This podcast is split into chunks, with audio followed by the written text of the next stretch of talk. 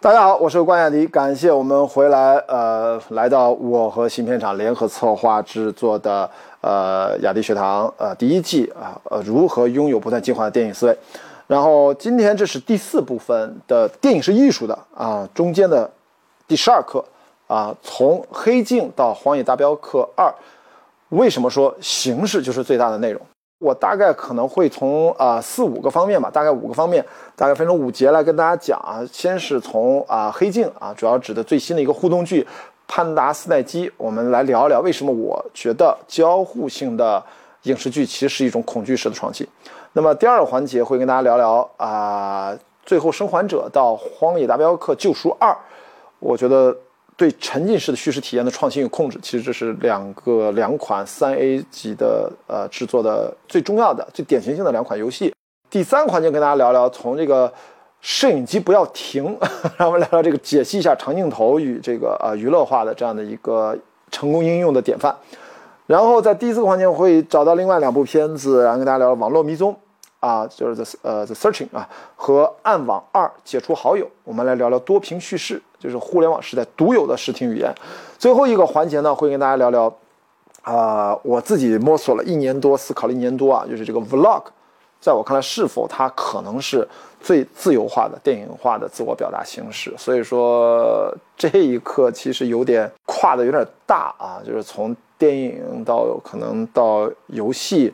然后可能到呃剧啊，然后可能到真正的现在正兴起的这个呃，每个人都是呃 vlogger，都是自己的，每个人都是 up 主，就是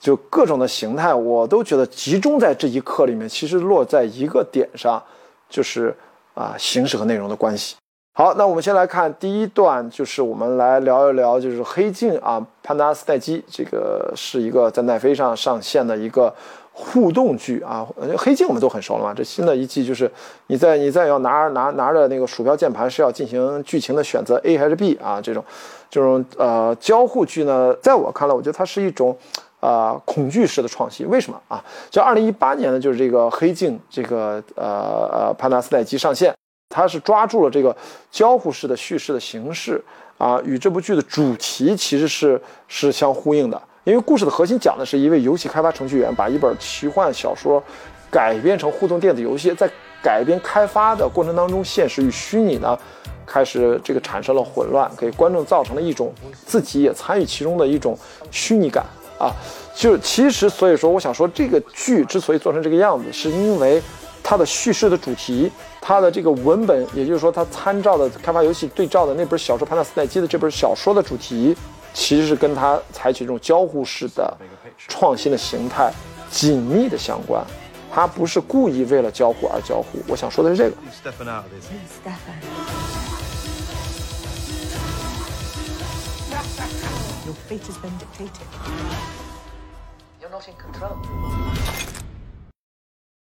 如果你是为了交互而交互，去一开始咱说咱就做一个交互的，呃，可以这样的一个叙事作为主叙事策略的一个剧吧，你可能会觉得挺尴尬的。你知道，毕竟啊，你影视剧是影视剧，交互性叙事并不是影视剧这种形式载体的擅长，因为观众的参与性的受限啊，极大的影响了。我们主要做影视剧的那种代入感和进入感的建立，是因为这种受限是目前是被技术发展所限制的。那么在我看来，影视剧发展交互性类似于啊，二零一九年还是一八年是吧？最近，呃，大家都在手机生产商都在着急推出折叠屏手机啊。索尼是不是出了一款？那划痕那个特别多问题。我觉得其实折叠性手机真的有那么必要吗？就是我我现在没太明白，你知道吧？而且折叠屏手机。你干嘛要把它变成一块屏呢？它变成一块屏，我觉得没有那么。我作为用户，其实我不是那么理解。它只是为了证明说，你看我的屏可以折叠，啊，除了你能证明这件事儿之外，至于我说你为了做一个可以折叠的屏而去做一个折叠屏手机，并不是从需求去做折叠屏手机。这其实我想说的就跟这个互动性的剧的点是一样的。我认为是一种恐惧式的创新，就是背后的驱动力是谁？可能是。因为手机生产商，我要拿出折叠屏手机，我有概念，我可能上市公司，我股价我怎么样，我资本可以投入，我的市值，我的影响力，包括影视剧也是这样，可能不管推出这个互动剧的 Netflix 是不是，它也上市公司，它是不是说白了这都是一些传统的中心化组织企业呃组织结构，他们要追求利益最大化，就是有些创新呢，它它可能就是呃是不是有点过早？啊，或者并不是完全是从真实的需求，可能是伪需求。但是注意，这里面跟一些过于的啊领先啊，是一些有价值的东西，过于领先其实不一样的。那么关于互动化的叙事，我的意思说，互动性啊，目前你作为影视的载体，可能不一定是最好的时机和最早的阶段。但你早早那么扔出来了之后呢，我觉得 Netflix 做的这个。黑镜、帕纳奈斯基这这个还是 OK 的，因为它跟它的主题是紧密结合的。在国内呢，我觉得可能做的就没有那么的必要性，或者其实可能就为了互动而互动啊。我也看了几个，我也在网上测试了一下，就是图个新鲜吧。啊，就大家，我觉得这都叫过渡性创新，或叫恐惧式创新，它啊可能还实际不到。但是我没有否认说大家说这个事情对未来，我觉得它还是会发生的啊。其实我们目前不用说电影里面的未来的游戏，就此时此刻，我们已经在去年二零一八年发行的可能很重要的一个游戏，叫《底特律：成为人类》，啊，这个是 Quantum Dream 啊公司制造呃制作出品啊。以前它两款啊《暴雨》《超凡双生》我都玩过啊，它是电影化叙事，非常棒的两款游戏。《底特律：成为人类》呢，就是也是力推，就是呃卖点就是它的电影化的叙事。也就是说，大家现在看顶级的啊顶级的游戏公司，其实都已经知道。啊，让游戏进入到下一个阶段，就是它的电影化叙事啊，和你的那种嗯多线啊沙盘式的这种故事模式，其实会变得呃是一个重要的发展方向啊。所以说，这次底特律人类他们在宣传的时候就说，我们这里面大概有两千页的剧本，三条故事线，六大结局，三个隐藏结局，一百八十人连续开发了五年，参与拍摄的真人多达三百多人。我觉得这就是制作费三千万欧元，这都是已经呃对于游戏来说。应该这是一个大制作了啊！但你说这个对于拍电影来说，那可能三千万欧元，那在很多一亿美金、两亿美金电影都有，对吧？但是对于游戏行业来说，这是一个非常大胆的尝试。在游戏当中啊，这个底特律里面啊，核心就是你对游戏主人公的操控。某种程度上，它像跟电影，它它会多了一个维度，就是电影我们是第四堵墙嘛，就是我们其实是看，对吧？有戏剧表演是吧？我们是坐在这儿。游戏其实打破这个第四堵墙，让你。通过操纵性这一个环节，现在我们是通过手柄，未来可能通过脑植入芯片啊，或者说身体植入芯片，我们能够进入到一个虚拟环境当中，它就更多了一个你跟营造的那个空间的关系，多了一个维度。所以说，我说对于电影来说，未来的这种大型的游戏，它像一个高维的生物一样的存在啊，所以说。有些游戏它可能会设立一些建立效应，它会不断的告诉你说，我们现在是在玩游戏，让你去思考这个游戏。但是很多游戏它会让你去，让你自己认为你是你扮演的那个角色，你会不断的强化这种认同感。所以说，底特律成为人类，就是让你带入一个机器人的角色啊。那注意啊，不是阿丽塔的那种 cyborg 啊。他当人造人或者是机器人开始思考自己的造物主，开始追寻生命起源于尽头的问题的时候，他就具备了哲学意义上的思考。或许我们就可以说他有了灵魂。自然让我们想到的就是那部《银翼杀手》，对不对？大家都在思考当人造人成为人的问题。当然，这个略略略不太一样啊。所以说，经常我就说会有朋友啊，玩完一个像底特律这样的一个大型的游戏，他会有一种恍如隔世的一种感受。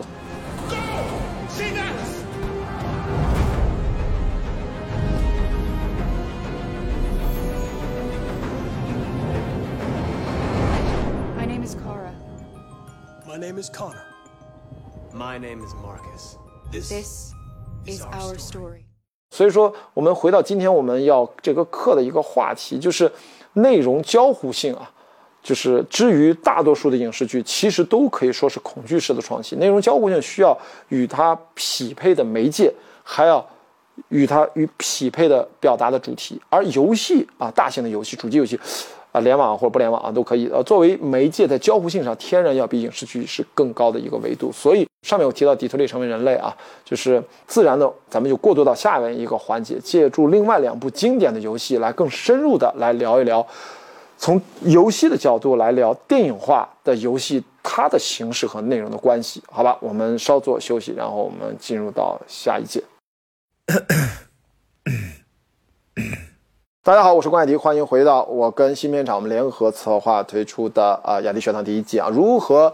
拥有不断进化的电影认知思维啊，这是第四部分吧。啊，电影是艺术的其中的呃第十二课，我们这个第一季的第十二课，我们聊的是形式，为什么就是最大的内容，我们是从不同的电影、电视剧啊、游戏、网络视频多种形态，我们从视听语言和它的叙事的层面上，我们来探讨一下啊电影的在啊内容与形式上发展的关系是一个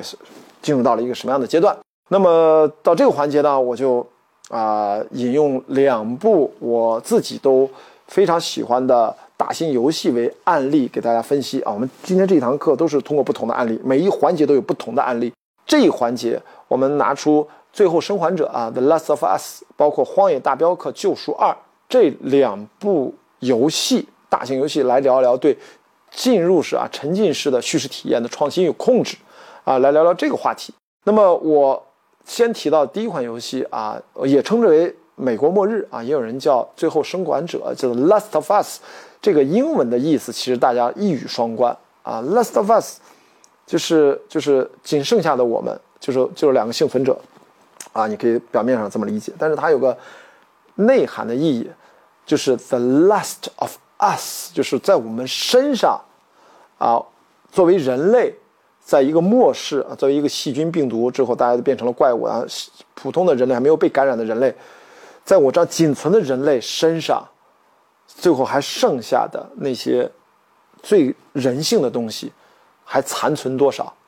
其实讲的是人性的东西啊，你也可以这么理解。一语双关，不知道我解释清楚没有啊？那这个游戏啊，也是从呃顽皮狗啊，叫 Naughty Dog 啊，顽皮狗游戏工作室出品。然后讲的是 Joe 和 Ellie 啊，是一个啊赏金猎人带着一个小姑娘逃亡，在一个末世逃亡的故事。这个游戏从音乐、画面、表演、情节方方面面，简直是海量的细节，让你能够瞬间的置入到一个末世的世界当中，然后你会成为 Joe 这个角色。然后，当然这个游戏到最后最后的一个最紧要的关头，它突然有一个章节，它让你控制的角色突然进行了转换，从 Joe 置换到了 Ellie，那是一个对我来说作为一个游戏玩家是一个情感上巨大的飞跃。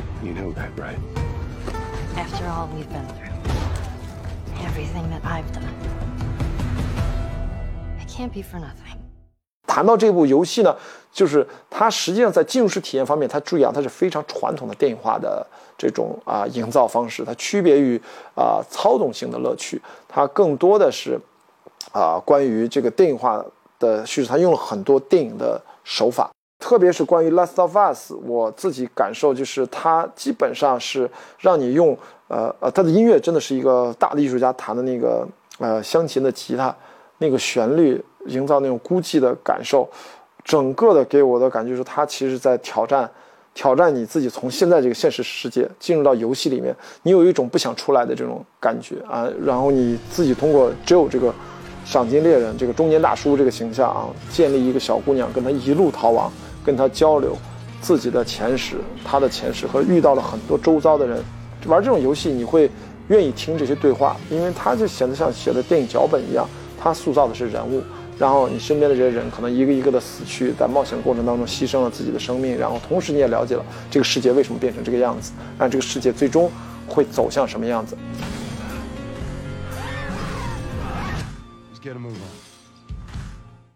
我我觉得它的紧扣着它的主题的《Last of Us》，那你最后人性的泯灭，一步一步，我觉得它你就不觉得像在玩一个游戏，你觉得这个电影，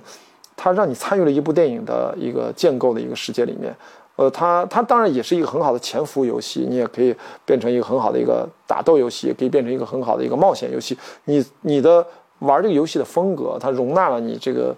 不同风格来玩这个游戏。所以我觉得，但是这些呢，都还是比较传统的。直到这个我在啊，也是今年吧，就是《荒野大镖客》这个救赎二这个游戏作品出来之后，我觉得它把进入式的体验呢，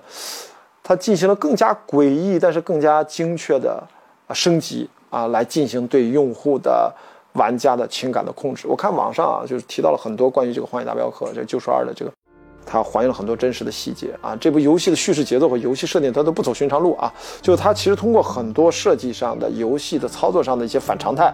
就是它这个骑马真的很难骑啊。然后你，也有很多这个骑马过场的画面，然后它很多设计动作就是非常复杂。繁复，它并不简洁，所以说你就开始逐渐的在这个游戏的设定设定里面，为主角的这种啊，他的行为的节奏模式啊，你他就不断的让你在反而在意识到啊，你是在玩游戏，让你带着思考去进入这个游戏，去观察这个游戏，去发现这个细节，去感受这个细节，去寻找这些游戏带给自己的意义。This is over.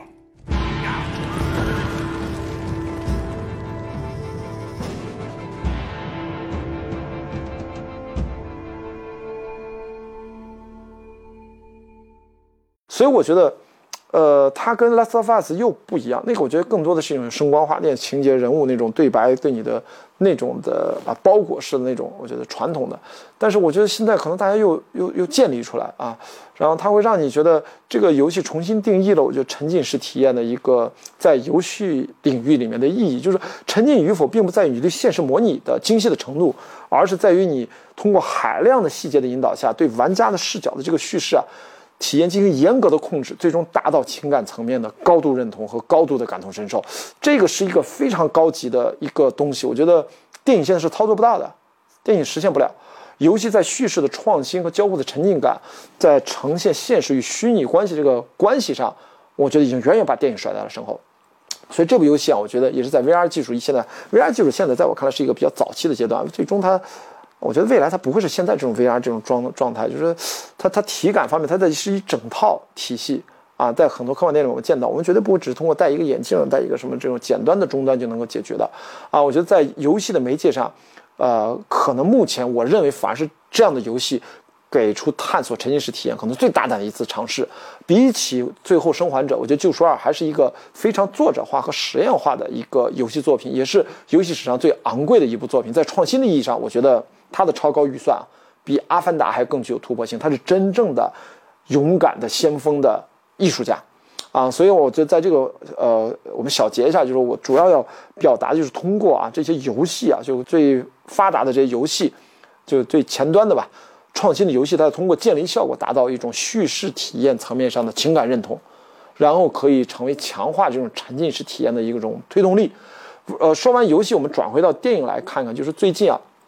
比较有呃代表关于电影形式与内容发展的呃新的作品啊，就是我们下一个环节，我们啊从游戏的世界里面脱离出来，我们来啊回到电影的世界，好吧？真的，我觉得有时候在游戏世界你待时间长了，你的确是有一种哇，我我回到现实是有点挺向往的啊，就是。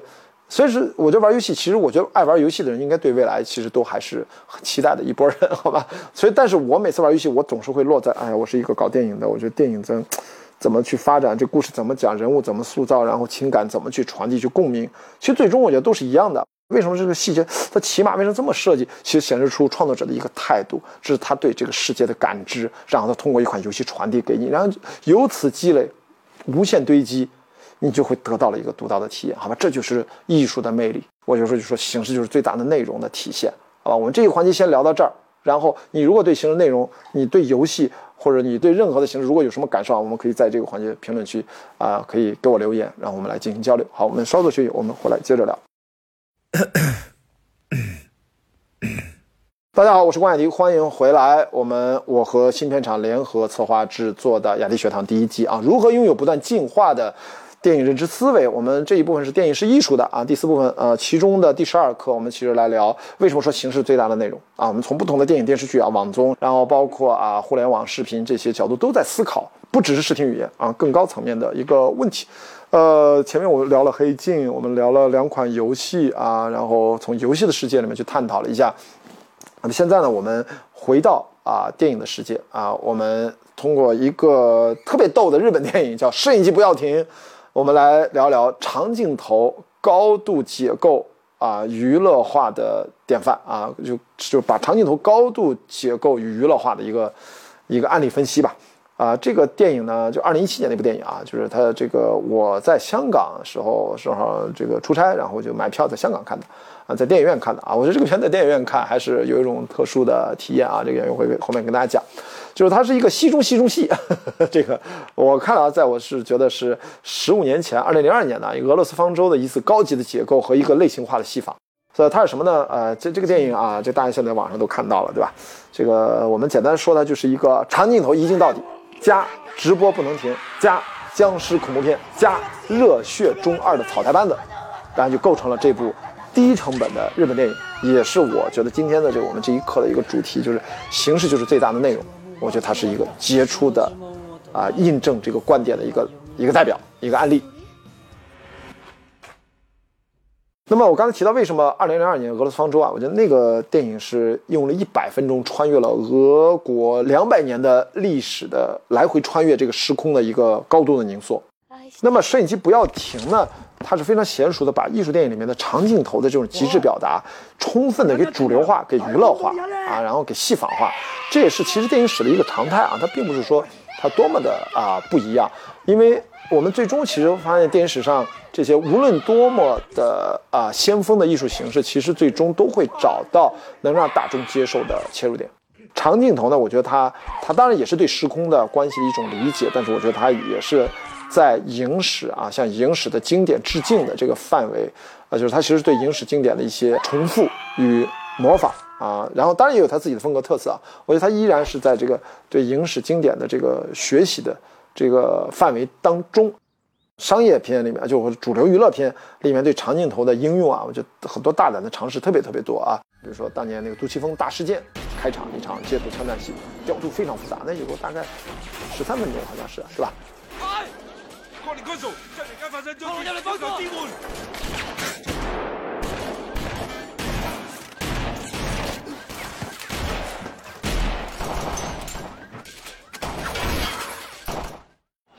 还有呃，那个蛇眼尼古拉斯凯奇啊演的那个蛇眼，啊，就德帕马嘛，啊，德帕马的这个一个电影，我在电影院看过，我在资料馆看的。然后那个开场印象也很深刻，好像八分钟还是九分钟啊，一个拳击赛啊，一个场面复杂的场面调度。No way, I'm not going to give you a hint. No, shameless.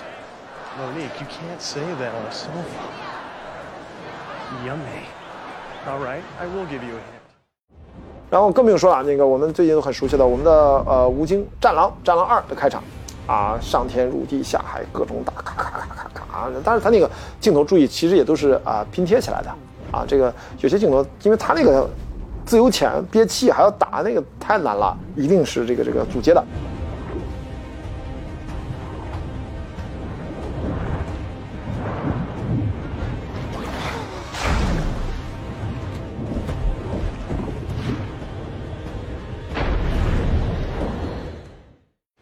然后最近还有那个最新一集《碟中谍》，大家记得吗？汤姆克鲁斯从那个大概七千五百米高度啊，做那种高空的啊呃跳伞。要戴氧气面罩的那种，也是一个长镜头，摄影师跟着啪一起往下跳，啊，那个其实也是跳了很多次，镜头要组接出来的，最后呈现出来是一个长镜头。当然，它是它一定要组接跳很多次，不可能一次就拍成那样，这不可能的。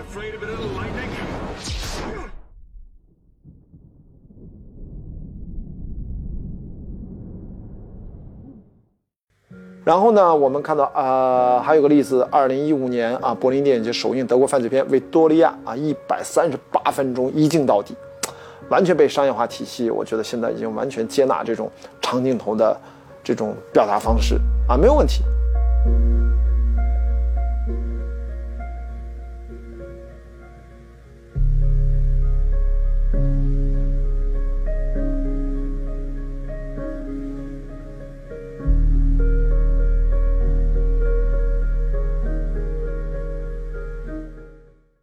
其实这就是因为我们要去建立一个呃，大家形式与内容的关系，一个新的一个角度。可能形式有的时候就是最大的内容，我们要把形式和形式感当做内容的一部分来看，而不是完全的呃刻意的把形式与内容啊割裂和对立起来看。我觉得这个其实是我觉得要在呃，就是通过刚才我举的这些例子，能够让大家去思考的核心的一个观点，就是长镜头呢。啊，不再是呃文艺的代名词啊，长镜头是它重要的是建立的时空观念，它这种建立时空观念的方法，在当下已经完全进入到了主流和商业化，目前观众已经完全能够接受了。我还是讲刚才啊，我们摄影机不能停这个片子，为什么在影院看会感觉特别不一样呢？就是在影院里面，其实你那个时空建立感，你其实会通过大荧幕，你可能捕捉到更多的细节，特别是。面部表情的变化和表演，但是如果你在家里面看的是，比如说下载版，咱们就通过电视啊、手机啊，甚至就拿这么小的屏幕，其实大家就会觉得经常看不进去，你知道吗？就是，呃，很多时候啊，前一半挺无聊的，因为你还没有到那个揭示他们为什么在这干嘛的后一半的时候，你其实会有觉得有点小难熬。所以有的时候长镜头它就为什么在电影上，我觉得应用会丰富一些，就是重要的原因就是它能够充分的把场面调度的优势发挥出来。电影里面，我觉得就是因为电影是可以精心设计的，在大荧幕上我们会清晰的看到导演的设计，各部门的安排和配合。当然，这个电影最逗的就在于，我为什么拿摄影机不要停来举例子？它不是俄罗斯方舟啊，俄罗斯方舟是一切都是精准的，维多利亚都是一切都是精准的。然后摄影机不要停是用一切都比较精准的设计出一些让观众看上去特别糟糕、特别不精准，甚至就是因为这些不精准造成的后果，变成了戏剧冲突，变成了矛盾，变成了搞笑，变成了最后我们情感认同，甚至最后变成了。热血和泪点，你知道，就是这是一个戏仿形成的反讽，产生了独特的一种魅力。所以这个我觉得这个电影是有趣在这里。所以，但如果你不去通过大荧幕去看，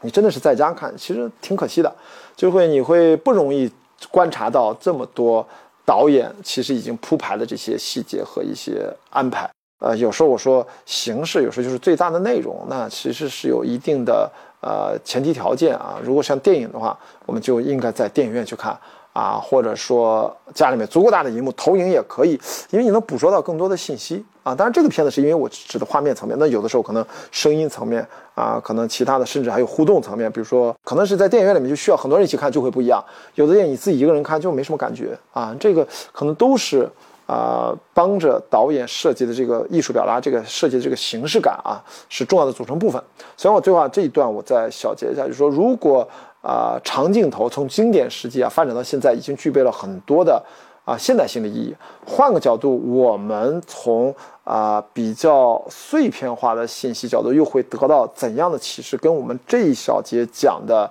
刚才说嘛，长镜头不再是文艺代名词，长镜头建立的时空观念。啊，在当下已经主流化、商业化，完全接受啊，就是跟这个碎片化，最终它会有一个什么矛盾冲突呢？啊，我觉得这就是我们下一个小节来跟家大家讨论的，好吧？我们依然下一小节还是用啊电影的例子来跟大家阐述，我们来看一看，好吧？我们稍作休息，我们进入到下一小节。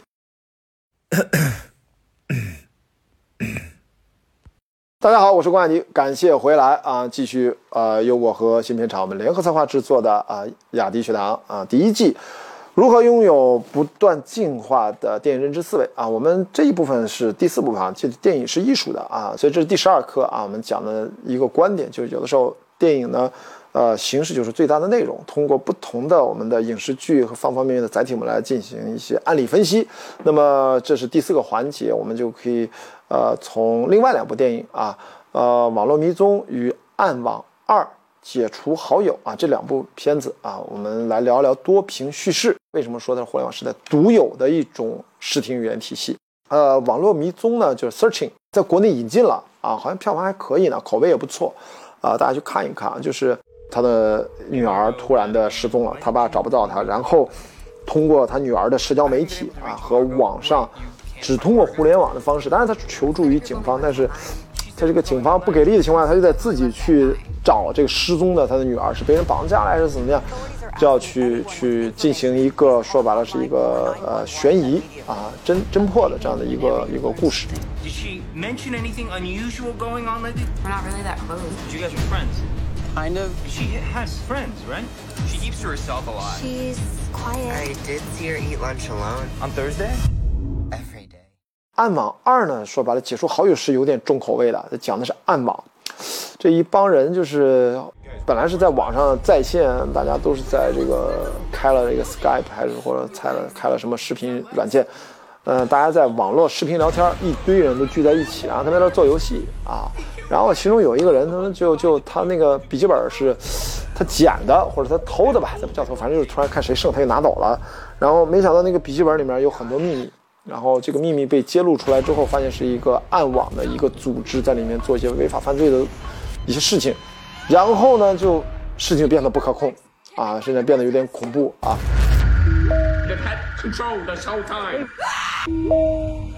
Please leave us alone. Get out of there right now. I can hear you. Are you still Kelly, there? I can't just see you. 这两部电影，刚才我说的一个大概的故事啊，居然都是全片仅仅通过电脑显示器分屏画面来完成整个叙事。就什么意思呢？就是说，你全片从开始到电影结束，你看到的画面就是一个显示器画面，没有摄影机的传统的那种视角和移动。这个分屏画面，首先啊，就是它它没没什么特别夸张的啊，但是它在互联网的阶段，你会发现它成了一个互联网时代的一个独有的一个视听语言。那么这两部电影，如果大家看完，我的整体的感受啊，初步的我就会认为，它非常的，首先它非常先锋大胆，有创意，但是它把这种先锋和大胆，我觉得它能够落在主流上，保证了一定的娱乐性、可看性，然后高度的类型化。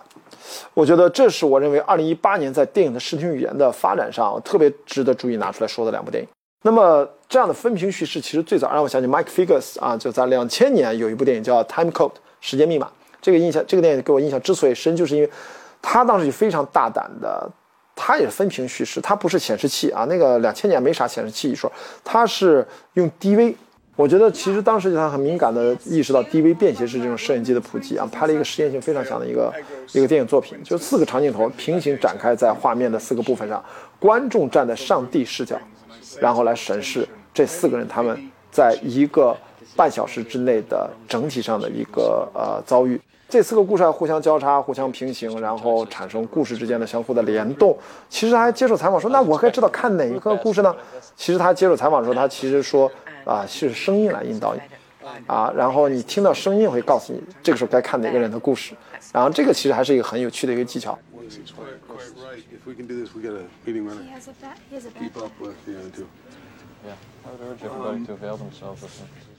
哎，这个其实也是挺大胆的。呃，这个电影其实我相信可能对后面 Fox 电视网推出的叫 Twenty Four 二十四小时就打不死的小强 Jack Bauer，它就是多屏的。啊，实时叙事一集就一小时，当然去除掉广告时间，我们看到一集可能就四十多分钟。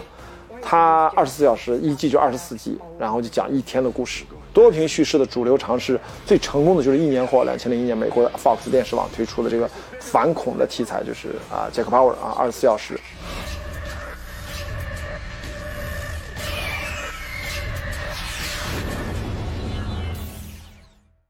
然后九幺幺之后呢，它是我觉得。Fox 就为了反恐，就是鹰派的这种主战派的意识形态啊，就是推出这个这个这个剧非常成功啊！我当时第一次接触到这个戏，通过 DVD，当时盗版 DVD，我当时看，我觉得电电视屏幕上，我觉得挑战即时性的那种心理体验的一个巅峰。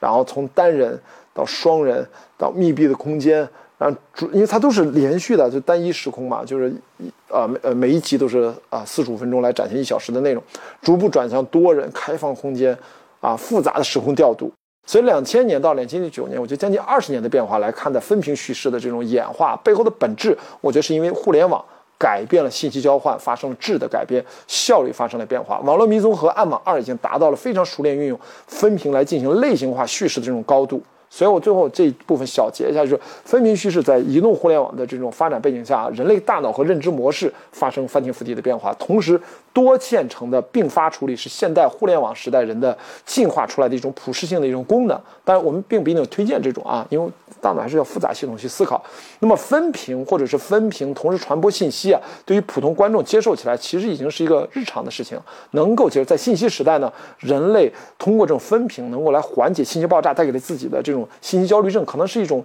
缓解上的一些体验，所以我们其实通过这样的案例，在这一小节啊，其实跟大家其实共同见证了我们人类自身在快速的适应环境的变化的一种具象的一种表现。所以我觉得上面说了那么多啊，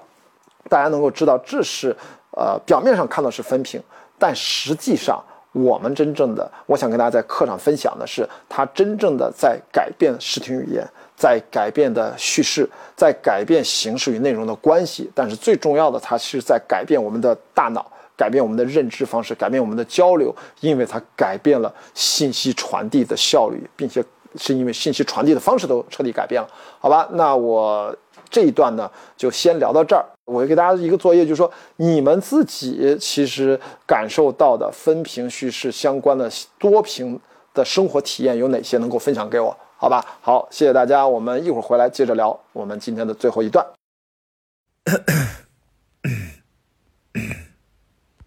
大家好，我是关雅迪，感谢回到我们呃我与新片厂联合策划制作的呃雅迪学堂第一季啊，如何拥有不断进化的电影认知思维？呃，我们这一部分是电影是艺术的，然后这一趴呢是第十二课，呃，我一直在跟大家讲为什么说形式就是最大的内容。那么在这一段呢，我其实想跟大家呃延续下来，就是关于 vlog，vlog 就是在我看来是。呃，可能最自由的电影化的自我表达的形式，这可能是，嗯，未来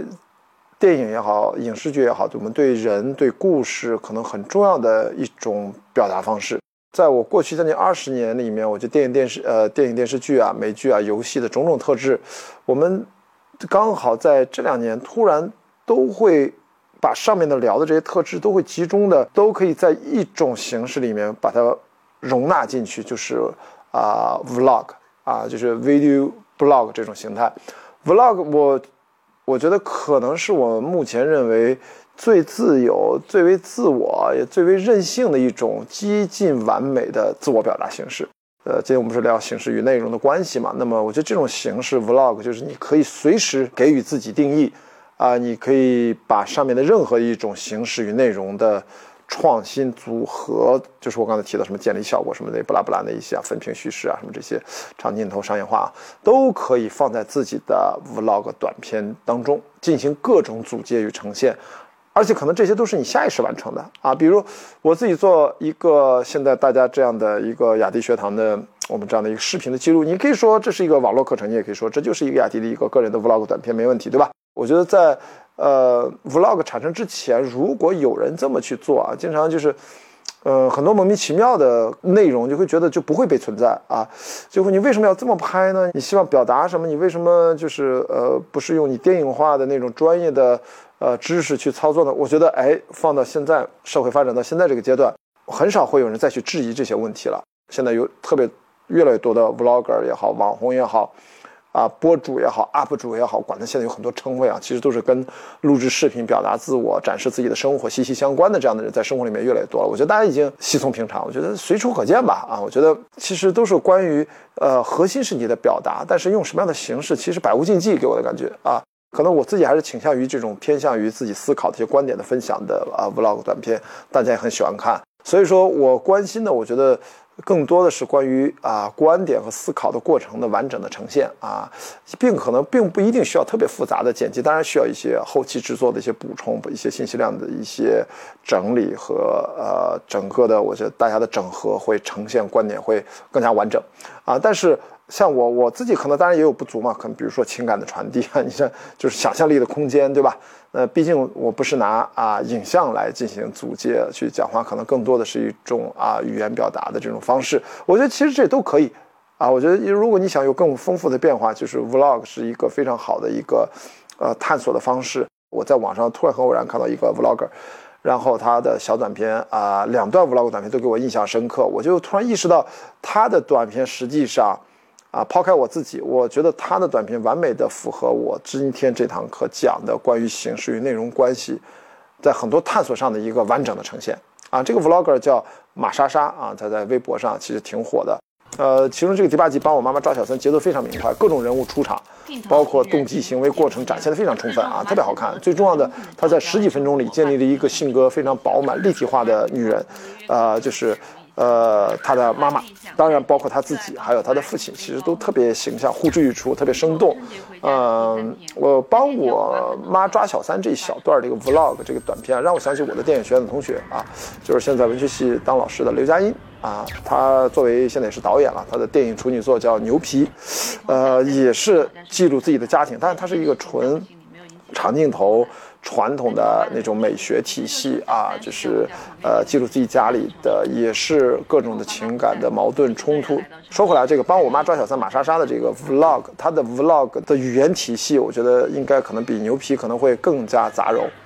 啊，就是他也是关注自己的家庭。好像显得很生活流、很记录化，但实际上在我看来，它是视听语言是非常丰富的。在这部短短的十几分钟的短片里面，我觉得它包括了今天我在课程里面讲到的，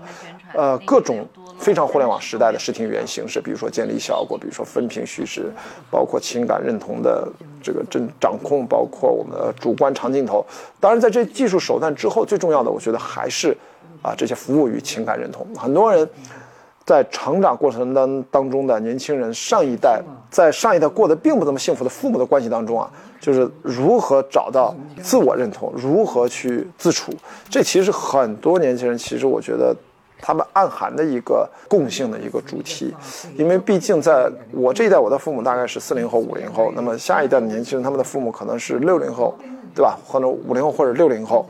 那么他们基本上。隔着这个代际的差距，其实如果是父母的关系并没有那么融洽，对于年轻人来说，他其实就要去去拿捏这个分寸，包括成长到成年人之后，再回头去理解啊父辈母呃父亲母亲这个上一代人的一个生活空间，其实他会有更丰富的这种感受。我觉得这几乎是一代一代年轻人必须要面对的问题，就是永恒的是一个焦虑焦虑问题。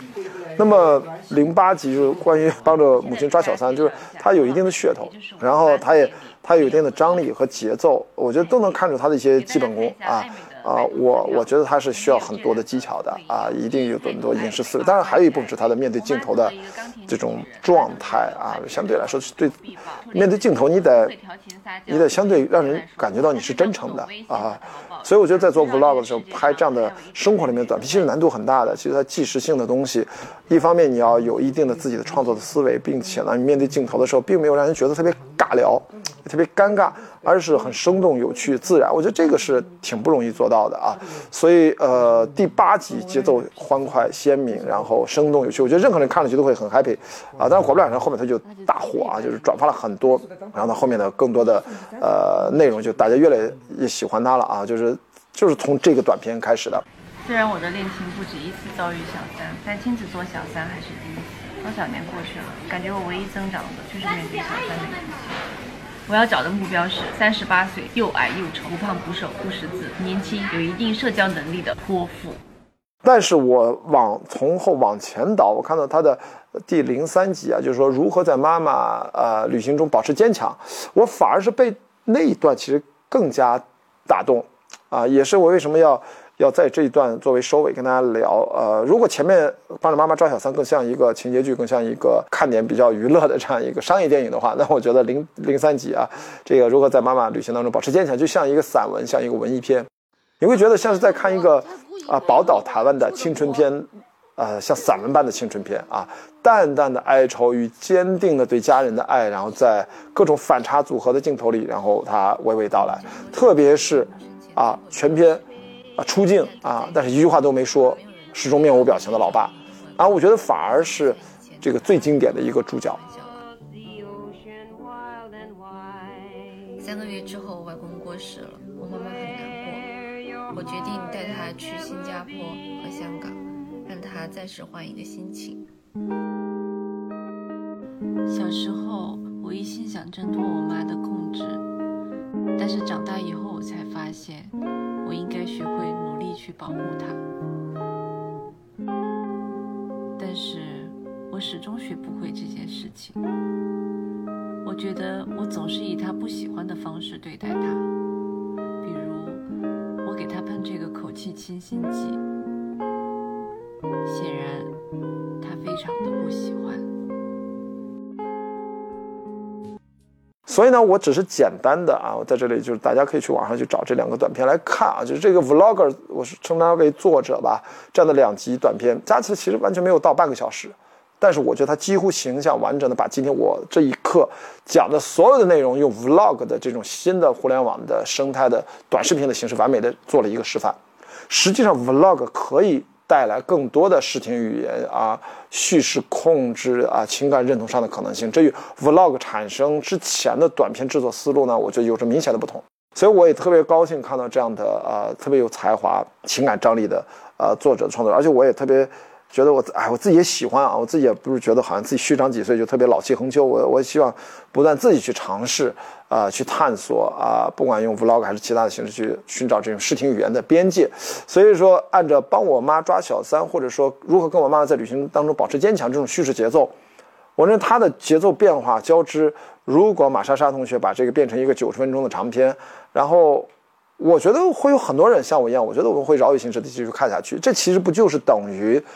我觉得完全往生出来。当然，借用专业的基础的一些基本的素养和你专业学习还是很重要了。然后借用这种新的啊、时代的这种氛围和互联网的这种啊、逻辑啊，我觉得新的这种逻辑啊，然后逐渐探索出呃真正对电影呃或者是未来啊影视内容内容与形式上关系啊探索了一个新的方向。好吧，这就是呃我大概这一节通过 vlog 想跟大家分享的这些内容。所以其实这一堂课内容信息量也挺大的。我想最后也是跟大家呃大概总结一下，从最早我们呃第一段来聊黑镜这种互动剧，我其实讲的更多的是一些呃到底内容与形式的关系啊，一定要真正到了那个阶段，它一定要跟主题相相相辅相成，而不是说、好像是一种恐惧式的创新。我为了创新而创新，我觉得这是黑镜它内在的一个特点和一点启发。那么到第二段呢，我其实跟大家聊到，从我的举了两个游戏的为例啊，这种沉浸式的叙事体验，它的创新和对情感的精准的控制是如何实现的。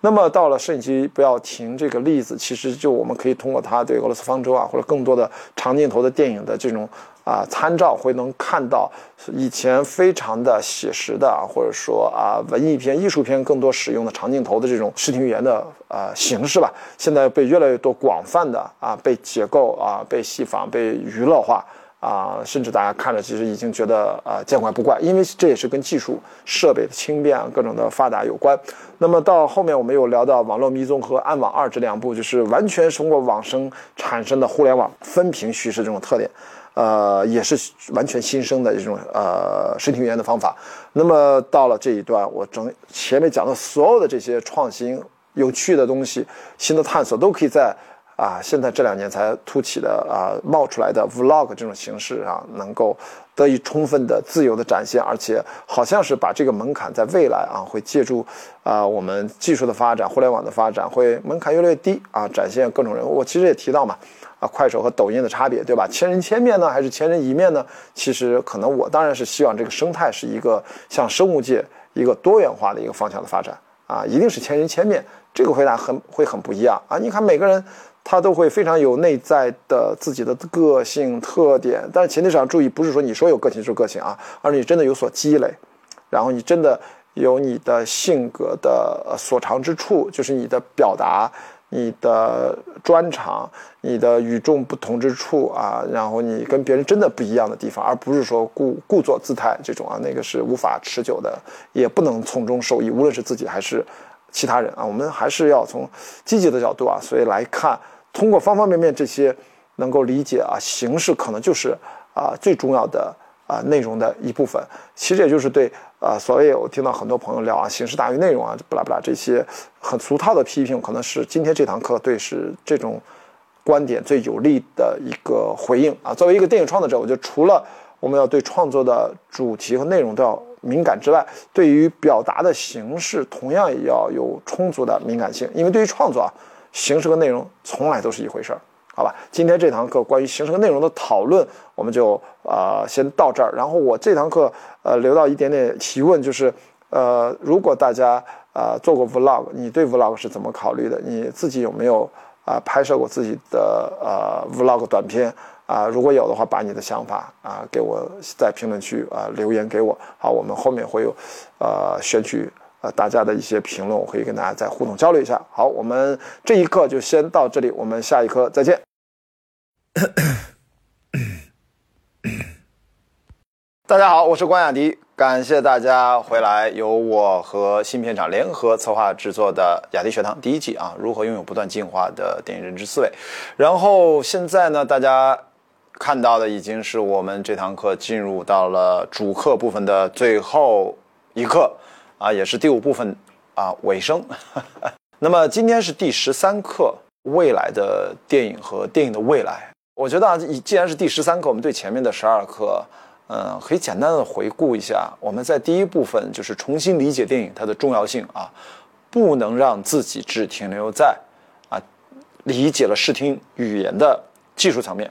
但这也很关键，这很基础。所以呢，我要在掌握视听语言基础之上，你再来听这个课，那你就跟听八卦又不一样喽。那你就会大概的触碰到，我觉得，比如说三位一体的电影思维的这个方向上，你会理解的深度和宽度，可能跟普通爱好者就会有所啊区别。这是第一部分，其实主要是在跟大家聊这个。那么第二部分，电影是经济的啊，大概其实有个四课构成吧。呃，开篇我们第二课就是呃，漫威电影宇宙如何彻底的改变了好莱坞这个话题。因为大家我估计能来听我课的可能啊影迷比较多，对吧？当然都看过漫威的电影吧。我相信啊，我相信，我相信现在这个漫威电影的确是通杀啊，男女老少大家都爱看。人家到底是呃表面文本层面有了很大的进步，但它的背后。它整个思路和运营层面的确是对好莱坞产生了深远的影响，啊，直接改变了。其实你可以说改变的是好莱坞的商业模式，都是 OK 的。真正让热爱这些漫画英雄形象的漫威自己的漫画人，然后来主导搭建一个能够像一个长篇电视连续剧一样的超级大的好莱坞大片体系，单推出来每一部戏呢，都像是上一部电影的，不管它是独立电影，不管它是个续集电影。它都像上一部漫威推出的电影的续集，或者是下一部电影，看上去更像它的一个呃前传，啊，我觉得整个把这个电影化的宇宙叫 Cinematic Universe，啊，漫威搭建了自己的电影化宇宙，让各大片场就都跟进了，所以这个其实还真是蛮蛮厉害的啊。那么当然我们呃在后面三堂课也讲了 CAA 啊，讲了这个经纪人的。呃，整个这个行业是怎么发起啊？怎么过去四十年最成功的公司 CA 为代表？那么国内到底是发展的怎么样？也给了一些呃很独特的启示啊。因为国内甚至你想想，年轻人对明星太关心了，都开始关心他的经纪人了，所以就做了一个网综秀，叫我和我的经纪人，这也挺逗的，好吧？那么在后面我们又聊了哪吒，哪吒其实是呃二零一九年真的是一个现象级的。它给我们带来的惊喜，我觉得绝对是跟《流浪地球》是一个级别的。《流浪地球》我们其实有很多的期待，毕竟有刘慈欣啊，不拉不拉这些。哪吒呢，只有饺子啊，这个人其实很多很多，要不是影迷的朋友，很多不知道这个导演啊，也不知道不太知道彩条屋。那么到底他最后能不能成为啊，建立像封神宇宙啊，像漫威电影宇宙这种啊，借鉴了一些成功的经验，能否应用多少呢？我在这一课里面也跟大家做了一个拆解和一个分析。然后呢，同时电影是经济的啊，这一趴里面第四课也聊聊电影节啊，这是一个。艺术的一个殿堂，很多评奖的电影节，很多知名的欧洲三大电影节啊，等等的，我也自己参加过很多电影节，啊，在全世界各地啊，也跟大家分享了一下。但同时，它也是一个生意场，啊，它也是电影是从经济的这个角度来说啊，电影节是不可或缺，打通了创作者和市场的重要的桥梁。那么，等我们这个课呢进入到第三部分，又是通过四堂课来跟大家啊进行组合，呃，不同的角度来聊了聊电影啊，从是技术的这个角度来认知电影。所以，我们又拿到了呃，从首先是郭帆导演的《流浪地球》啊，如何掀开了全球普通话电影市场的序幕，如何它的技术的应用在整个一个类型电影上达到了一个高度，这个高度呢，已经达到了赢得了全世界电影人的一个。尊重就在这个创作类型上，我觉得是足以赢得对方的尊重，然后跟我们能够共同进步。我觉得这是个很重要的一步啊！这个长远来看，这是发展可能很关键的一步，就是你能跟最一流、最先进的生产力进行直接的对话了，学习、引进人才、技术啊，接着干，这个很关键。那么后面两课呢，我觉得就是从 HBO 到 Netflix，好像都是播剧的平台，对吧？其实背后是有线电视网到线上流媒体平台的这样一个跨越。到底《权力的游戏》的落幕是不是也就意味着黄 HBO 黄金时代的终结啊？到底 Netflix 的兴盛是不是它能够一家独大，能坚持多久？能够后面虎视眈眈的各大的传媒集团对于它到底是采取什么样的应对策略？从而 Netflix 掀起了一场一场怎样的对电影产业全球格局都为之改变的一个数字化革命？啊，我觉得这也是电影是技术啊的角度的一个很重要的两个案例。呃，到后面呢，我觉得更多是从移动互联网啊这些碎片化的发展，它对观众的心理机制的影响啊。我拿出的范例是一种极致爱情电影的高票房这个现象，哎，做了一个分析，就是《前任攻略三》《再见前任》啊，后来的我们啊，呃，比悲伤更悲伤的故事啊，很有趣。但是它背后的东西非常值得我们思考，就是互联网现在正在碎片化，那我们的思维方式。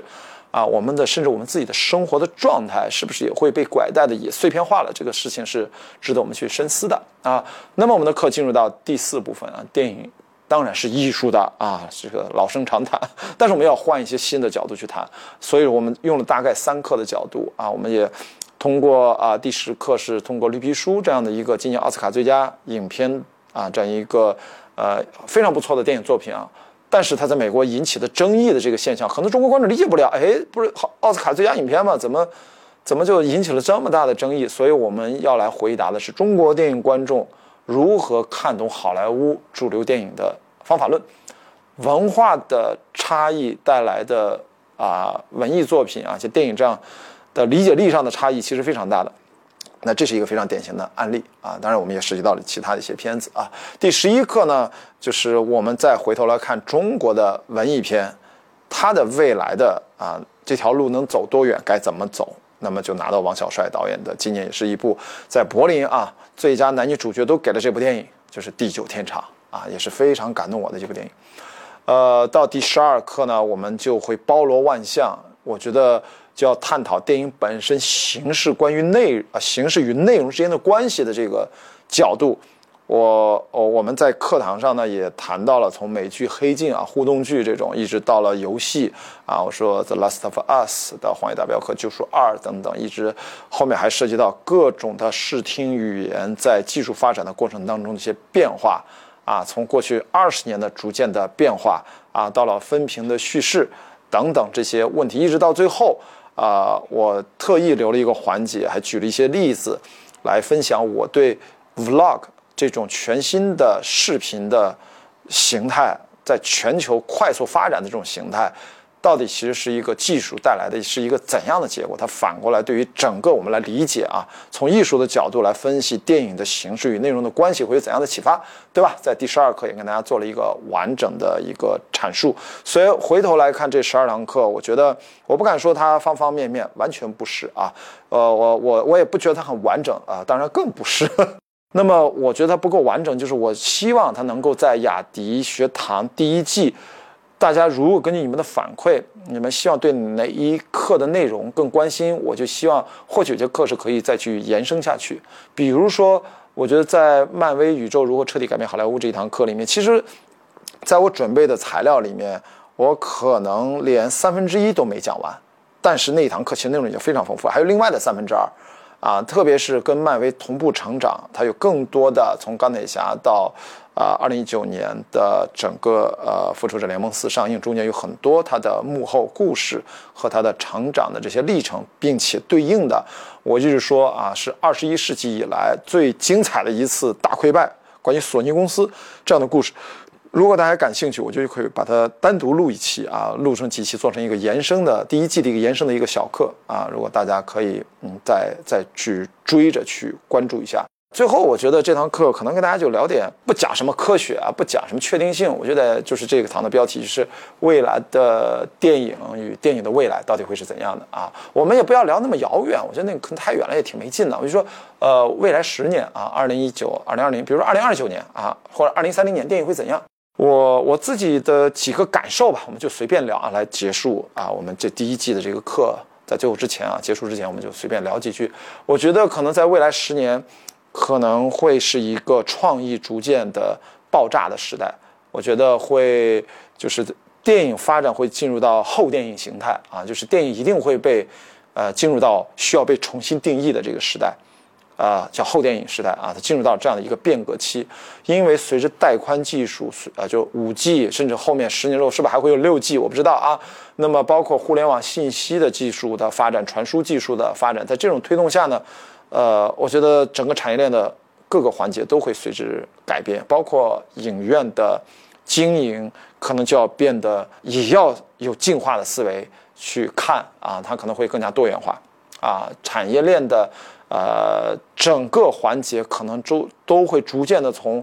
线下开始，部分的甚至全部的向线上，啊，云端、在线、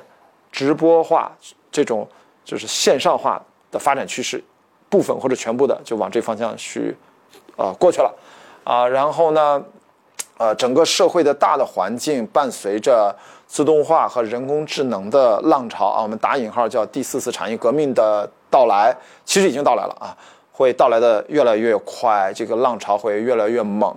然后会有大量的工作会被自动化和人工智能取代，所以呢，中国会大量的人口呢，我觉得它就会转向。啊，艺术创作啊，特别包括电影创作，转向科研领域，转向服务行业，转向这些很难被自动化、很难被人工智能浪潮所取代的工作种类。所以，当然就包括电影相关。我觉得，不管导演、编剧啊、制片人，我觉得这些都是未来呃越来越多的啊，因为它多了呢，它就会产生多样性啊，电影的形态就会多种多样。那么，未来会有这种个体经济的代表性。的人群，他们啊，其实是通过技术和社会的快速发展，对创意劳动力啊，就是充分的释放。然后呢，因为技术到时候各种工具啊都会更便捷，那么个人通过视频或者是通过网络啊，就视频包含了下面音频、画面、文字啊，这都包括了，就是以呃视频的自我表达的这种门槛会越来越低，视频化是未来的趋势。至于到电影呢，我觉得超级大片会成为，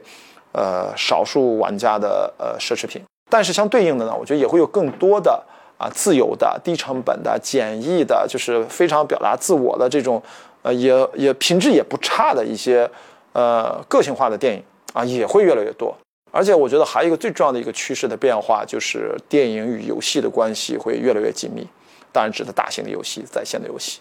呃，虚拟影院呢，有可能会在未来十年会出现，因为脑机接口在未来十年是一个广泛的应用的阶段，那就会不断的升级，从医疗领域到各种的呃相关的治病啊，相关的比如说义肢啊角度啊，那么这种在不断的脑机接口技术在不断的领域的硬件在不断的应用之后呢？我觉得可能慢慢慢慢跟这个大脑我们的信息交换的这个数量级不断提升，就是一部分一部分逐渐向这个缸中之脑这个雏形那个方向就就去了。大家知道缸中之脑的这样的一个大胆的思想实验啊，这个是一个很狂想的实验，其实就是电影《Matrix》的呃核心的哲学的根基和来源啊。所以说，对于虚拟影院一旦产生了，虚拟影院未来可能会有这种联机时刻的到来。一旦啊有这样的虚拟影院啊联机的情况出现，就可能也是要跟，啊可能到时候某一款脑机接口相关的沉浸式的游戏到来也可能有关，然后这可能真的就是 Matrix 早期的形态了。因为呢，我觉得故事啊最终其实是要超越电影啊，成为永恒的。那么雅迪学堂呢第一季啊一共第十呃第十三课，其实到现在就基本上啊我们的主课内容就就告一段落啊，后面还有很多。啊，互动的答复大家问题的课，可能还有一些部分的延伸课吧，有可能啊，可能此刻你看到这儿的时候，我八成啊，呃，你看课的时候，我还在海上航行，我在参加克里伯环球帆船赛，作为青岛号的环球媒体船员啊，二零一九年九月一号从伦敦出发，大概要在海上十一个月完成四万四千里的航程，然后最终再次回到伦敦，所以说我在路上十几次靠岸的时候，我每次。靠岸之前，我都会希望打开手机有信号，第一时间能够看到大家对这门课啊雅迪学堂第一季的各种的提问和反馈啊。无论如何啊，在过去一段时间，每一位啊从雅迪学堂我们有所收获的朋友啊，都是其实是。对我做这件事情的啊激励与支持啊，我也希望以后呢能够后续有更多的这样的原创的啊在线的这样的课程，通过新片场合作啊，然后跟大家见面。我对此这个毫不怀疑啊，因为我始终相信啊，热爱电影的我们啊，终将找到彼此。好那雅迪学堂第一季我们就到这里我们下一季再见。